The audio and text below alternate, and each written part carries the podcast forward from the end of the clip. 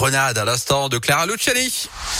Il fait son retour dès maintenant. C'est notre Philippe Lapierre dans La Terre, La Pierre et vous pour nous annoncer finalement de bonnes nouvelles concernant nos petits poussins. Oui, et aujourd'hui une bonne nouvelle pour le bien-être animal. C'est la fin d'une pratique barbare, le broyage des poussins mâles. Le broyage routinier des poussins mâles dans la filière des poules pondeuses est désormais interdit. Le décret est paru dimanche. Il laisse au couvoir jusqu'à la fin de l'année pour s'adapter. Cette mesure a été réclamée depuis plusieurs années par les associations de défense des animaux et en particulier en France premier producteur d'œufs en Europe. On estime qu'environ 300 millions de frères de poules sont tués chaque année dans l'Union européenne, dont 50 millions en France, pour la seule raison qu'ils sont incapables de pondre des œufs. Alors comment ça va se passer maintenant? Eh bien, plusieurs techniques existent pour déterminer le sexe de l'embryon à un stade plus ou moins avancé de l'incubation qui dure 21 jours. Ça s'appelle l'ovosexage.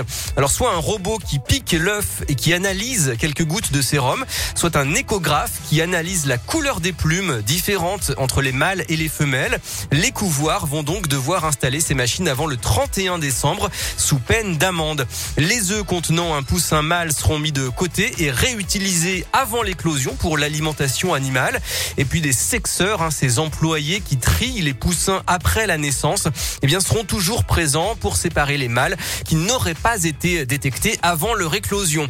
Hmm. Les défenseurs des animaux estiment qu'on pourrait aller plus loin, faire la même chose pour les canards par exemple, puisque les canetons bah femelles sont souvent broyés. Seuls les mâles sont gavés pour faire le foie gras. Et puis quelles conséquences pour nous les consommateurs? Eh bien il faut s'attendre forcément à une hausse du prix des œufs. L'installation des machines de tri va coûter de l'argent à la filière et le surcoût sera répercuté sur nous les consommateurs. Alors pour limiter l'impact, l'État a promis 10 millions d'euros de subventions dans le cadre de France Relance pour aider les entreprises. On en apprend tous les jours dans cette rubrique à La Terre, la Pierre et vous qui revient demain en direct sur Radioscoop à 11h50 et à retrouver bien sûr en podcast hein, dès maintenant sur radioscoop.com. Dans quelques secondes, restez avec nous, on vous offre de l'argent.